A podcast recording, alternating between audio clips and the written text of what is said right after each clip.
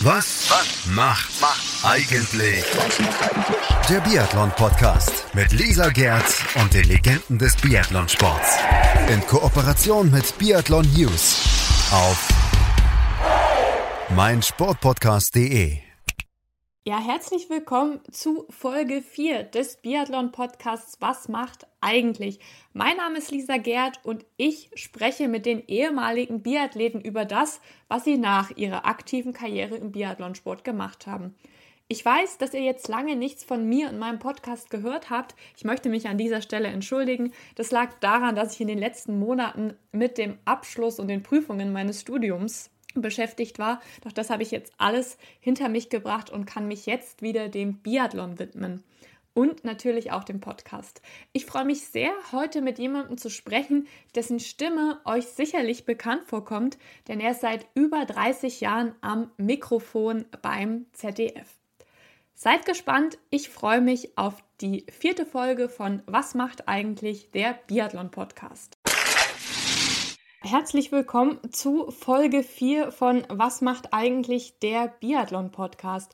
Und heute ist ein Gast bei mir, den sicherlich viele kennen, die regelmäßig Biathlon schauen, nämlich Herbert Fritzenwenger. Herbert Fritzenwenger ist seit sehr vielen Jahren Kommentator beim ZDF und seine Stimme ist sicherlich bekannt. Herzlich willkommen, Herbert.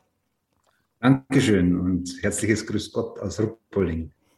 Du hast deine Karriere schon 1990 beendet. Das ist also schon sagenhafte 32 Jahre her. Kannst du uns vielleicht erklären, wie damals die Entscheidung gekommen ist, dass du dem aktiven Biathlonsport den Rücken kehrst? Zu der damaligen Zeit waren wir zwar auch Sportsoldaten oder beim damaligen Bundesgrenzschutz oder Zoll, aber ähm, daneben äh, war, waren die Verdienstmöglichkeiten eben limitiert. Es gab noch keine großen Sponsoren, die Athleten individuell unterstützen konnten. Und äh, man musste sich äh, schon irgendwann auch mal Gedanken über die berufliche Zukunft machen. Meine Intention war es nie, äh, mich in der Behörde auszuruhen oder äh, ja, dort äh, in Polizeilaufbahn oder Bundeswehrlaufbahn einzuschlagen. Ich wollte in die freie Wirtschaft, denn die bietet eben mehr Möglichkeiten. Das muss man dann machen, wenn es ja, wenn sich die Möglichkeiten äh, ergeben. Ich war mittelprächtig talentiert äh, als Biathlet. Ich durfte zwar bei Weltmeisterschaften und Olympischen Spielen mitmachen, natürlich äh, mal mit mehr, meistens mit weniger Erfolg. Und dann war die Gesundheit auch sehr angeschlagen. Dann habe ich schon mit 27 für mich entschieden, ich höre jetzt auf. Ich versuche, äh, eine berufliche Laufbahn außerhalb der Behörden aufzubauen. Und wusstest du zu dem Zeitpunkt schon, wo es hingehen soll? Nein, überhaupt nicht. Ähm, ja, ich, ich äh, hatte zwar einen Beruf erlernt, sage und schreibe Zentralheizungs- und Lüftungsbauer, habe dann eben meine Polizeiausbildung gemacht, aber äh, in beiden Fällen wollte ich ja nichts machen und habe mich erstmal so orientiert und habe dann vom Bayerischen Skiverband mal eine Möglichkeit äh, bekommen, Trainer zu machen. Ich habe Trainer B-Lizenz gehabt. Dann kam die Möglichkeit, das sogenannte Biathlon-Zentrum Ruppolding damals äh, zu leiten. Das dachte ich mir, ist jetzt ein richtiger Einstieg, denn im Biathlon zur damaligen Zeit hatte ich Ahnung und ich hatte viele Ideen und die äh, sah ich äh, in dieser Position eben wirklich zum, zum, zu realisieren. Und das war dann ein knappes Jahr, nachdem ich ausgeschieden bin bei der Bundeswehr, dann so weit, dass ich das Biathlon-Leistungszentrum übernehmen konnte. Und das gibt es ja bis heute noch. Ich glaube, jedem, der schon mal in Ruhpolding war und die Chiemgau Arena besucht hat, der, dem ist das ein Begriff. Wie würdest du sagen, war Biathlon denn damals bekannt? Also wenn du gesagt hast, du bist Biathlet, wussten die Leute dann, was du machst außerhalb von Ruhpolding, sage ich jetzt mal? Weniger so richtig bekannt. Der großen, breiten Masse äh, wurde es zwar erstmals äh, 84 im Westen durch, die, äh, Olymp oder durch den Olympiasieg von Peter Angerer. Äh, das Ganze ist dann wieder leicht abgeflacht, 88 in Calgary allerdings, wie wir dann waren und 89 Feistritz äh, war es dann schon so, dass äh, bedeutende Zuschauermassen da waren. Außerhalb Russlands, sage ich es mal, in Russland damals waren so in den 80er Jahren schon 100 bis 160.000 Zuschauer, Menschenmassen, die man sich heute gar nicht mehr vorstellen kann, unterwegs und in den Biathlon-Stadien, Ruppolding, Oberhof, ja, da waren es 5.000 bis 10.000, die waren dann schon mal da. Das war auch gut. Aber ansonsten hatten wir schon auch ein wenig ein Schattendasein in Antolz zum Beispiel. Es war zwar schön in Antolz, ist klar, aber Zuschauer waren damals äh, noch mager.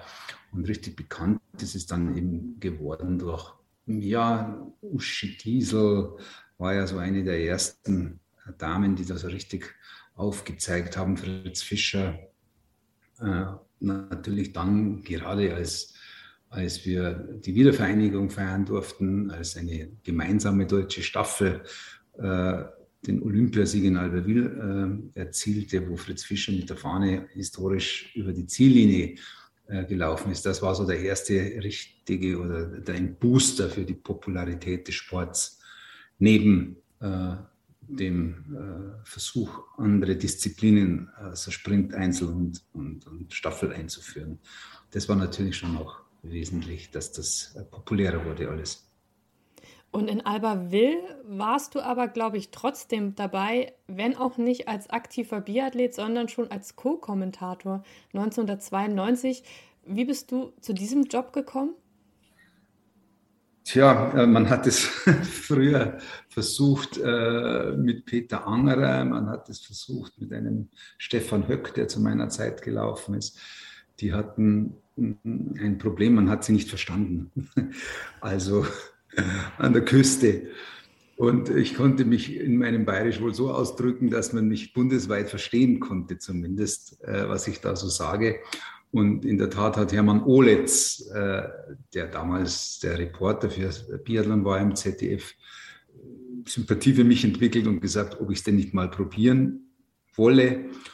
Ja, und dann haben wir das äh, probiert und in der Tat waren die Olympischen Spiele mein erster Einsatz als Co-Reporter sozusagen.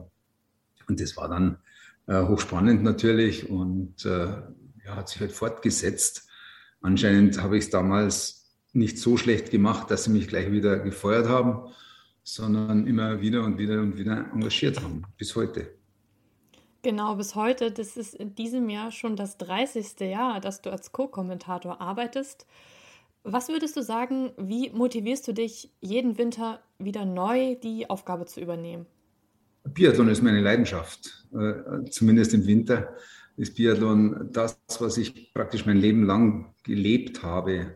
Und äh, ein Biathlonrennen, jeder Zuschauer kennt es, ist immer anders, ist immer spannend, ist nie langweilig. Und alleine das ist Motivation genug, um dabei sein zu dürfen, um darüber zu berichten, äh, was da im Augenblick geschieht, wie es vielleicht in einigen Augenblicken aussieht und äh, wie die Rennen zu lesen sind. Und das lernt man natürlich eben mit der Zeit. Und das äh, ist dann schon so, dass eine, eine, die Erfahrung mittlerweile eine, eine große Rolle spielt.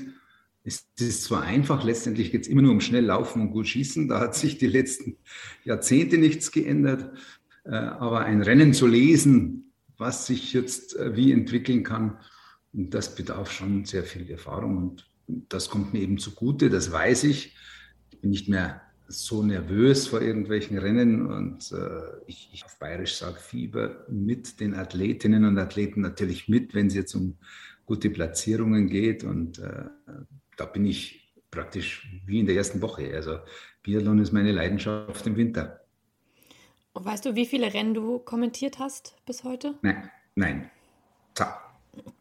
Ja, aber geht nochmal davon aus, es sind so ähm, 20, oh, mal, nein, es sind so 30 Rennen im Jahr mindestens, mal 30, 900 dürften es vielleicht so sein, also circa. Und mal 32, vielleicht sind es ja schon 1000, so ganz genau weiß ich es nicht. Ich habe es nie gezählt. Und gibt es Rennen, die besonders in Erinnerung geblieben sind? Irgendwelche Erfolge von Sportlern und vielleicht auch Misserfolge? Ja, die eben erwähnte, äh, der eben erwähnte Zielrenner von Fritz Fischer in Albertville war natürlich gewaltig. Dann äh, auch die Rennen in, in Lillehammer, äh, wo auch Rico Groß so hervorragend äh, unterwegs war. Ich war ja zu der Zeit damals Vorstand des Skiclub Ruppolding und ähm, Rico Groß war beim Skiclub Ruppolding kurz gewechselt. Ähm, das waren ganz, ganz großartige Rennen. Ähm, auch ja, bei viel, also Magdalena Neuner, ihre Erfolge. Es gab unzählige Momente, äh, die man sich als Biathlon-Fan oder die abgespeichert sind als Biathlon-Fan, ähm, die besonders waren. Und äh, sehr schön sind natürlich immer die, wenn man am wenigsten damit rechnet und dann gelingt es tatsächlich, äh, eine Medaille zu machen. Ähm, das war schon bei Magdalena Neuner damals, dass sie gleich dreimal Weltmeisterin in Antolz wurde, äh, auch außergewöhnlich. Laura Dahlmeier in Hochfilzen. Also es gibt so viele Momente in diesen ja, 30 Jahren jetzt, die man äh, alle, wenn man die alle aufzählen müsste, dürfte, dann wird es den Rahmen wahrscheinlich sprengen. Aber gibt es auch manchmal, also hast du Situationen erlebt, wo Zuschauer auch mal dir Kritik oder sogar Hass gegenübergebracht haben? Weil man hört das ja oft von Fußballkommentatoren, dass die auch mal besonders in den sozialen Netzwerken beschimpft werden, kritisiert werden. Gab es da auch solche Situationen im Biathlon für dich? Ja, natürlich. Man kann es ja nicht allen recht machen. Die Stimme ist jemand sympathisch oder eben nicht. Und, und äh, es ist ganz natürlich, äh, dass es Menschen gibt, die einen nicht mögen, äh, die das auch kundtun auf Facebook und immer wieder versuchen.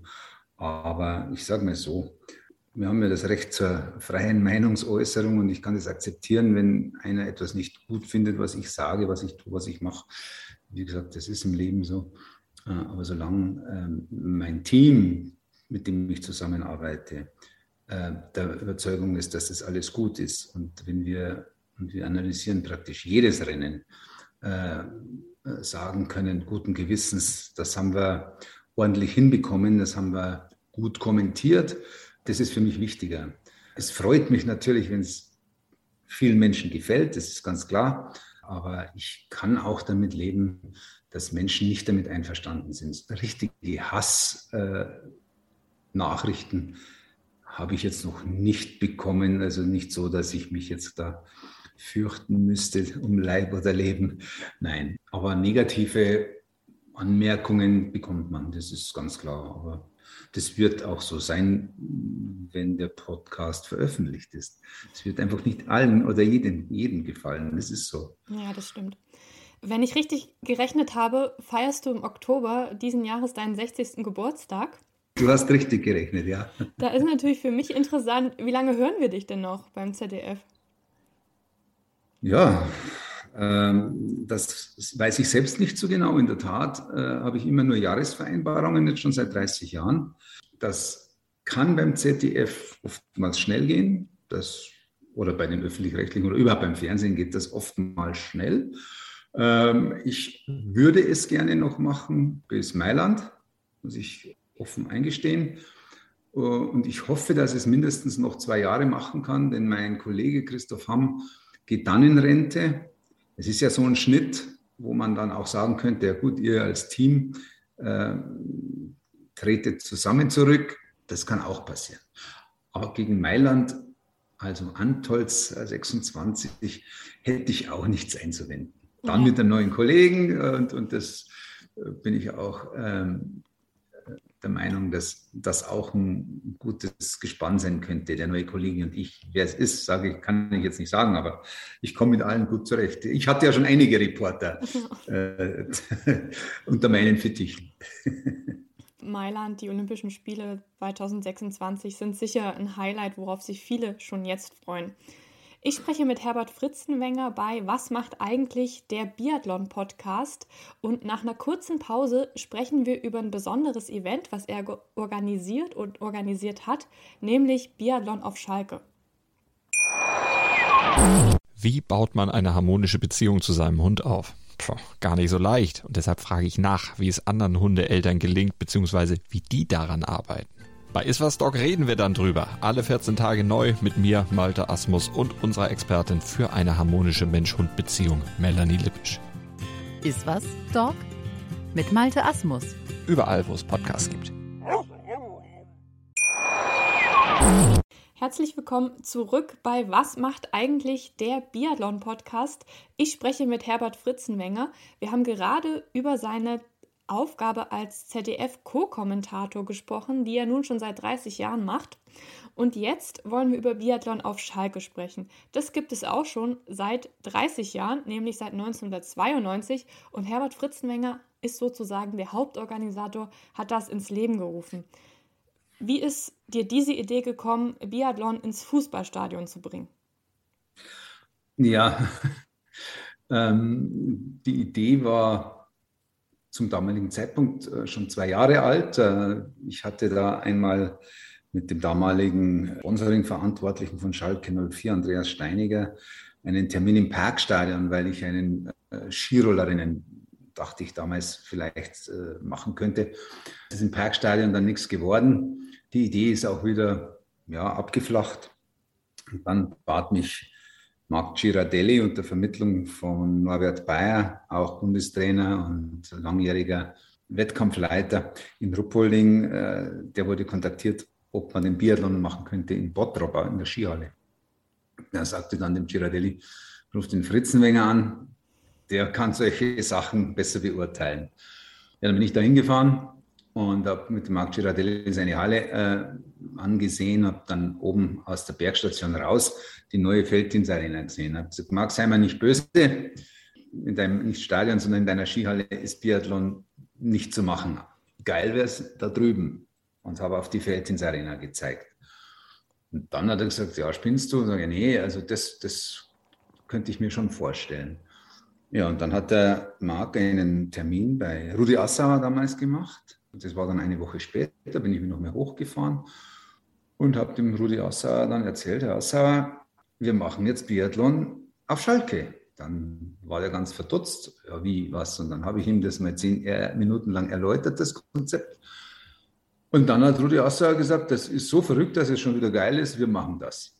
Das war eigentlich alles. Und dann, das war schon im Mitte September damals, 2002. Und dann mussten wir binnen weniger Wochen äh, sozusagen die Veranstaltung da ins Leben rufen. Schnee aus der Skihalle Bottrop war dann da. Dann hatten wir äh, natürlich noch mit viel äh, damals ähm, Rindenmulch versucht, die Halle etwas auszukleiden. Die Pfützen, die entstehen, wenn der Schnee schmilzt.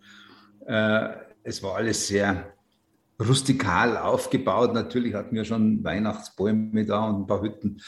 Aber die Bilder, die man noch sehen kann von der ersten Veranstaltung, nee, das war schon, da wird man sich jetzt schämen, wenn man äh, so auftreten würde. Aber die Nachfrage war extrem groß. Wir hätten damals im ersten Jahr 100.000 Tickets verkaufen können.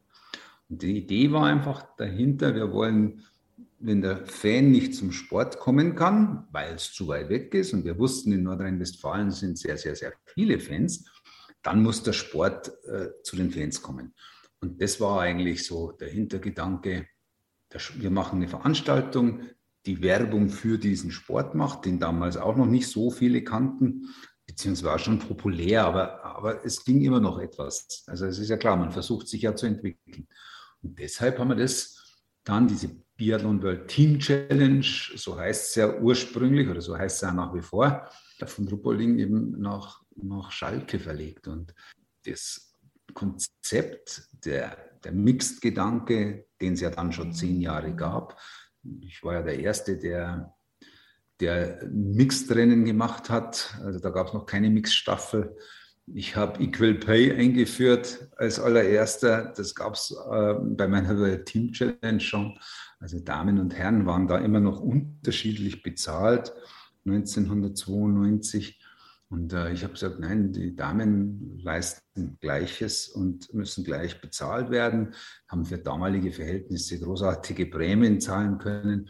Und es hat sich halt fortgesetzt bis, bis eben da auf Schalke. Und äh, es hat sich eben gleich in der ersten Veranstaltung gezeigt, das war der richtige Hebel, der, der richtige Ansatz. Wir hatten dann äh, ganz viele, ich weiß jetzt nicht mehr wie viele, aber um die fünf Millionen Zuseher äh, bei den ersten Veranstaltungen äh, live im äh, ZDF am Anfang noch. Und es war schon gigantisch. Und diese Gänsehautatmosphäre, die dort herrscht, die kann man nirgends anders so, so bekommen. Es ist, als würde alle drei Minuten ein Tor in der Bundesliga fallen. So, so, so ähnlich ist die Stimmung dort. Und insofern ist es nach wie vor die größte Eintages-Biathlon-Veranstaltung weltweit. Wir sind sehr optimistisch, dass es dieses Jahr endlich wieder gelingt, nach zwei Jahren Pause auf Schalke durchzuführen. Wir haben auch schon äh, relativ äh, gute oder sehr gute Nennungen, die so nach und nach jetzt dann bekannt gegeben werden. Die du ähm, natürlich jetzt hier noch nicht verraten darfst ich kann sagen, dass Denise Herrmann und Benedikt Doll starten. Ja. Äh, ich äh, kann aber sagen, dass äh, Teams aus, aus Norwegen dabei sein werden, aus Italien, aus Österreich, ähm, aus Finnland, aus Tschechien. Letztendlich sind es ja Österreich, habe ich gesagt, ja meistens die üblichen Verdächtigen, mit die populärsten in ihrem Land eben. Und das wird, wird schon wieder eine, eine gute Sache werden. Da bin ich überzeugt. Ja, ich hatte selber das Glück, schon zweimal live dabei zu sein bei Biathlon auf Schalke und ich finde auch, es ist ein tolles Erlebnis, was sich auch ein bisschen unterscheidet von den Weltcuprennen, von dem gewöhnlichen Weltcuprennen, sage ich mal, und deswegen nochmal einen ganz besonderen Charme hat. Ich habe gelesen, in einem Interview hast du gesagt, es ist dein Lebenswerk. Also ja. was, was bedeutet dir diese Veranstaltung? Ja, dass, dass es mir gelungen ist, etwas tatsächlich Nachhaltiges zu schaffen. Die Biathlon World Team Challenge gibt es seit 30 Jahren. Es gibt keine andere PR-Veranstaltung äh, in dem Rahmen in irgendeiner Sportart, die so lange Bestand hatte. Es, es, gab im Snowboard Geschichten, es gab Alpin-Geschichten, aber es, Biathlon, die World Team Challenge hält sich jetzt seit 30 Jahren immer noch sehr erfolgreich und insofern ist es ein großes Glück gewesen, dass mich auch Menschen begleitet haben, die mir das auch nicht ausgeredet haben, beziehungsweise mich dann unterstützt haben. Und äh, denen bin ich sehr dankbar. Und letztendlich ist es etwas Bleibendes, zumindest zu meiner Lebzeit.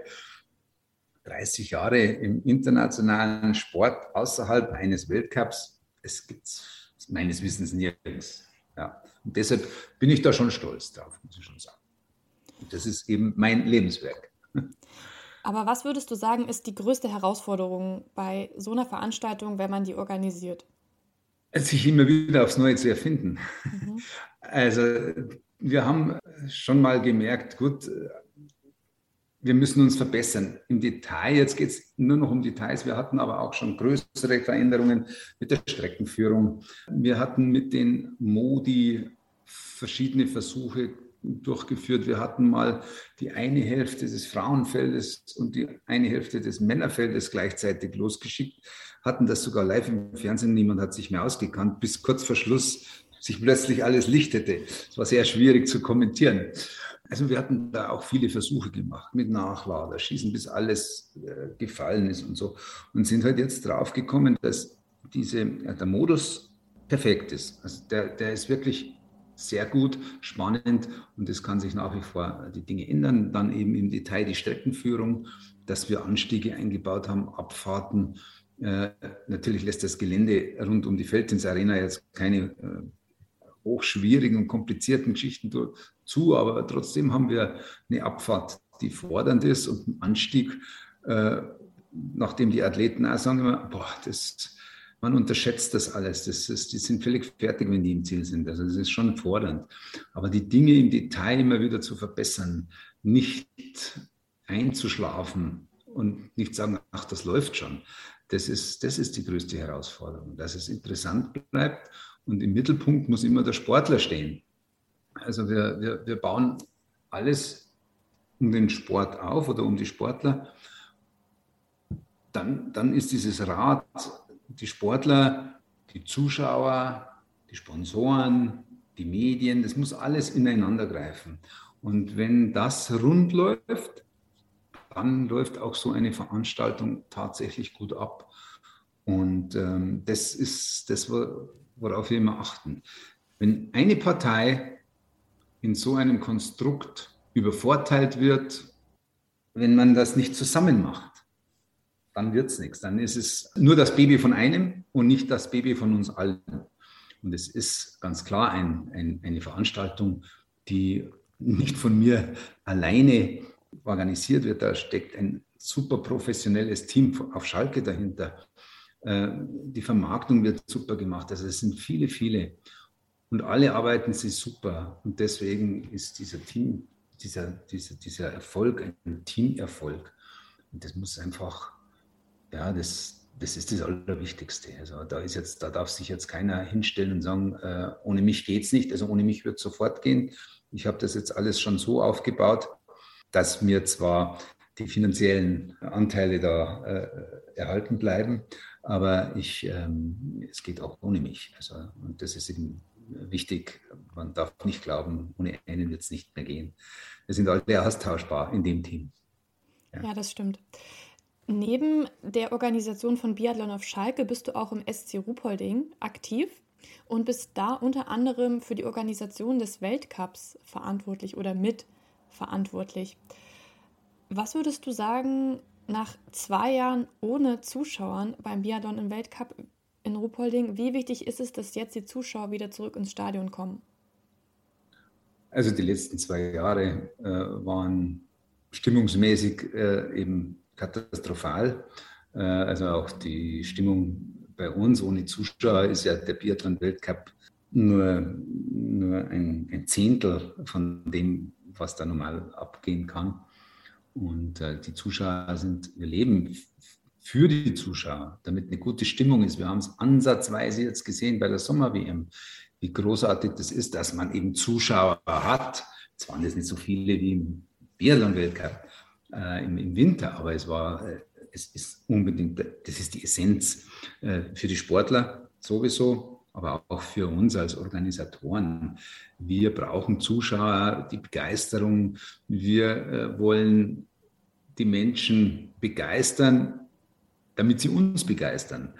Das ist einfach das Schöne. Also wir, wir wollen einfach schauen, dass wir da eine positive Stimmung zusammenbekommen. Wir wollen, dass es den Leuten, die in Ruppolding sind, sehr gut gefallen hat, dass sie sagen, wir kommen wieder. Es äh, hängt natürlich auch mit touristischen Motivationen zusammen. Das Ruppolding lebt vom Tourismus. Also es ist ganz wichtig, dass Zuschauer kommen. Ohne Zuschauer ist alles nichts.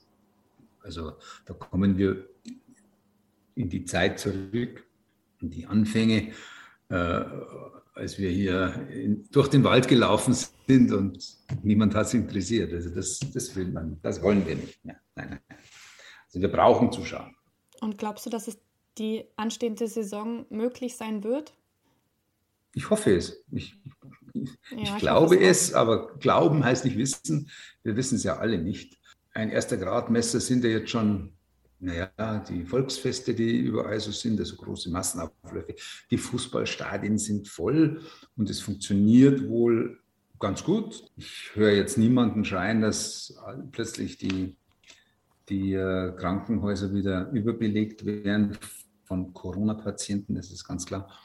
Äh, aber also ich bin schon der Meinung, dass wir das hinbekommen und dass die Menschen auch jetzt umgehen können damit. Die sitzen ihre Masken im Bus auf, wenn sie dahinter gefahren werden, ist ganz klar. Äh, in den öffentlichen Verkehrsmitteln und so weiter. Im Freien ist, ist es grundsätzlich ja kein Problem. Und wenn mir einer zu nahe kommt und ich äh, meine, mich schützen zu müssen, gibt es die Maske. Und die ist nicht Pflicht, sondern das sollte jeder für sich entscheiden dann, wie er das handhabt. Und ich glaube, dann können wir so große Veranstaltungen ähm, über den Biathlon-Weltcup auch wieder durchführen. Das klingt ja schon ziemlich zuversichtlich. Ich hoffe auch, dass besonders auch mit Blick auf die WM, die ja in Oberhof stattfindet, in Deutschland, eine Heim-WM, dass da dann gute Stimmung vor Ort herrscht. Ja, ich, da bin ich sicher. ich spreche mit Herbert Fritzenwenger bei Was macht eigentlich der Biathlon-Podcast? Und nach einer kurzen Pause werdet ihr erfahren, welche Sportart ihn noch fasziniert außerhalb vom Biathlon. Hey, Malte Asmus von meinsportpodcast.de hier. Ab März geht's weiter mit unseren 100 Fußballlegenden. Staffel 4 bereits. Freut euch auf Zlatan Ibrahimovic, Michel Platini, Cesar Luis Minotti, Paolo Maldini, um nur mal vier zu nennen. Und bis wir mit der vierten Staffel kommen, hört doch einfach noch mal rein in die bisherigen drei Staffeln. Ronaldinho, Sepp Meyer, Gary Lineker, Lothar Matthäus und viele weitere warten da auf euch. 100 Fußballlegenden. Jetzt. Überall, wo es Podcasts gibt. Herzlich willkommen zurück zu Was macht eigentlich der Biathlon-Podcast auf meinsportpodcast.de. Ich spreche mit Herbert Fritzenmenger. Herbert, jetzt haben wir schon so viel gehört über Biathlon. Wenn du jetzt nochmal zurückdenkst an diese Zeit, wo du selbst aktiv warst, wo du vielleicht auch begonnen hast, als Kommentator zu arbeiten, was hat sich denn grundlegend verändert am Biathlonsport? Aus Sicht der Athleten mit Sicherheit das Material, die Trainingswissenschaft. Das Material ist deutlich äh, effektiver geworden. Die Schuhe, die Bindungen, das System Skibindung, Schuh ist ein ganz anderes, äh, als es damals war. Wir sind ja zunächst noch äh, klassisch gelaufen und mussten von einer Woche auf die andere skaten mit Material, das dazu nicht geeignet war. Ähm, es, es äh, hat sich vor allen Dingen auch die Streckenpräparation geändert. Es sind heute Autobahnen, die diese Weltcup-Strecken ausmachen. Äh, wir sind früher wirklich Abfahrten hinuntergefahren mit ganz schlechtem Material. Da wird sich heute keiner mehr runtertrauen aus dem Weltcup-Zirkus. Man hat versucht, bei Bowling ist immer so ein Beispiel, fast alle Kurven zu eliminieren, alle schnellen Kurven, in denen man auch mal rumrutschen musste oder so. Das gibt es alles nicht mehr. Also die Präparation ist eine grundsätzlich andere geworden, auch deutlich mehr Kunstschnee natürlich. Den gab es bei uns damals praktisch überhaupt nicht. Er läuft sich auch ganz anders. Also bei uns gab es ich das erste Mal so richtig bewusst in Lake Placid und in, ähm, also das war eine Weltmeisterschaft, äh, 87, glaube ich, war das, ja, 87 und 88 in Calgary sind wir auf Kunstschnee gelaufen. Und wie gesagt, das Material, also Wachse. die Wachse, die es damals gab, die sind nicht zu vergleichen mit dem, was wir hatten. Aber das ist ganz normal im Sport. Also ich, wenn ich meinen Fußballschuh anschaue vor 30 Jahren oder 40 Jahren und heute den Fußballschuh, also selbst bei Fußball, wo man sich denkt, da, gab's, da gibt es auch große Entwicklungen. Und im alpinen Skisport, überall ist, wo Material auch Bedeutung hat, das hat sich entwickelt. Die Sportwissenschaft hat sich entwickelt, die, Sport, die Trainingsmethoden. Wir haben ja aus dem Bauch raus trainiert. Ja. Und wer es überlebt hat, der ist durchgekommen, so ungefähr. Heute wird alles auf die individuelle Person zugeschnitten und analysiert und, und so weiter. Also dieses äh, viel technischer alles geworden, was aber jetzt nicht äh, schlecht ist. Also ich finde diese Entwicklung gut. Auch gerade am Schießen, äh, da hat man sich auch, da gab es zwar schon immer schnelle Schützen vereinzelt, aber so was, was die Athletinnen und Athleten hier jetzt reihenweise bieten, das, naja, basiert halt alles auch auf den Erfahrungen über die Jahrzehnte. Und insofern finde ich das großartig. Zu unserer Zeit war eben das, was wir machten, das Beste, was man zur damaligen Zeit eben kannte und äh, ist im Vergleich zu dem, was heute passiert, gar nichts. Wobei wir auch, äh, wenn, wir, wenn wir sehen, also unsere Physis war schon gut, keine Frage. Kann man messen an Zeiten, wenn man den Rauschberg hochläuft, zum Beispiel, sind Standardstrecken, die haben sich nicht verändert. Ja. Da gibt es einen Turnschuh und hoch und dann weiß man, wie man steht. Und äh, wir sind damals auch Zeiten gelaufen, die Athletinnen und Athleten heute auch laufen. Also insofern ist die technische Entwicklung schon gewaltig. Das, das, das, auch das, die Lauftechnik hat sich ja komplett geändert. Das ist ja lustig, selbst wenn ich heute auch noch Lauf für mich laufen sehen, um Gottes Willen. Das ist so, wie wir früher gelaufen sind. Ich habe es halt so gelernt. Ja. Um Gottes Willen, was läufst du denn da für einen Käse zusammen? Aber nein, es ist Entwicklung und die gehört dazu. Und wenn wir in die Zukunft schauen, was wünschst du dir für einen Biathlonsport? Dass er so spannend bleibt, dass er sich nur wenn es notwendig ist, noch anpasst. Wir haben genügend Rennformate, die attraktive Rennen zulassen. Die Alternative Supersprint find, finde ich gut, wenn die Qualifikation in Hits stattfindet und nicht in, in Einzelstarts. Und vor allen Dingen, dass wir eine offene Kommunikation haben, wenn es auch mal Probleme gibt. Ich denke jetzt da eben an internationalen Geschichten. Und dass wir uns dem Kampf gegen Doping zu 100 Prozent äh, verschreiben und das eben auch glaubhaft immer äh, rüberbringen und versuchen, alles zu tun. Und sollte es, und es wird es immer wieder geben, mal ein schwarzes Schaf gefunden werden, dann muss das schonungslos aufgedeckt werden, egal aus welcher Nation der, die und das ist. Und dann muss es eben entsprechend sanktioniert werden. Und die Sanktionen dürfen ruhig extrem hart sein. Das heißt, für mich käme immer nur der Ausschluss aus dem Wettkampfsport äh, in Frage. Ja. Schon beim ersten, beim ersten Mal. Ja, zumindest wenn es zweifelsfrei nachgewiesen wurde, dass ähm, der Athlet eben die, ja, ja, die Schuld trägt. Ja, ja. Ja, wie wir gehört haben, ist Biathlon ein sehr wichtiger Teil in deinem Leben. Aber es gibt eine Sportart, die dich auch noch fasziniert und das ist Golf. Was begeistert dich daran? Es hat durchaus auch Verwandtschaft zu Eigenschaften, die man im Biathlonsport braucht. Mhm. Also ich muss hochkonzentriert äh, sein, wie am Schießstand.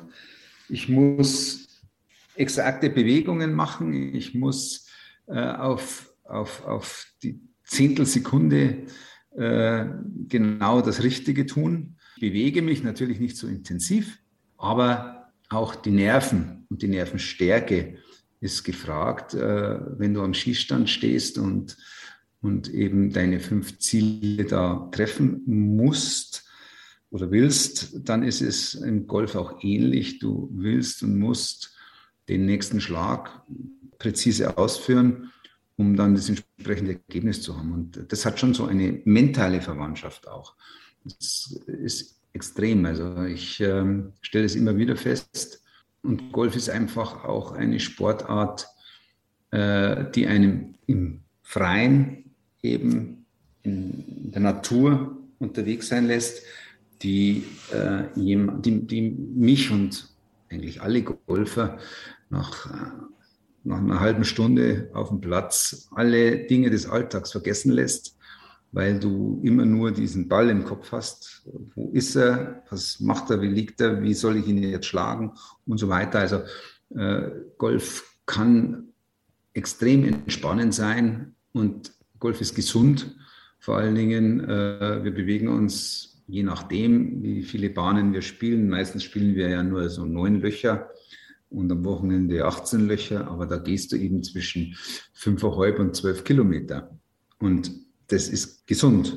Das Ungesunde am Golf ist eigentlich immer nur das Après-Golf. Das macht dann wieder alles kaputt. Aber auch wieder das Schöne natürlich. Also die Geselligkeit und, und äh, das Zusammensein äh, nach so einer Runde. Und wir haben ja alle Geschichten erlebt. Das ist wie mit den Anglern, die die Riesenfische mit solchen Augen fangen. Äh, haben wir auch unsägliches Pech jedes Mal. Und und äh, tauschen uns da gerne aus und haben so ein bisschen Golferlatein dann drauf, dass wir schon alles Gutes gemacht haben und so. Also es ist sehr gesellig. Äh, das ist schon auch sehr wichtig, die Geselligkeit. Und ja, und äh, eben auch das Sportliche. Also das Wettkampfgolf kann sehr anstrengend sein. Das möchte man als Laie nicht glauben.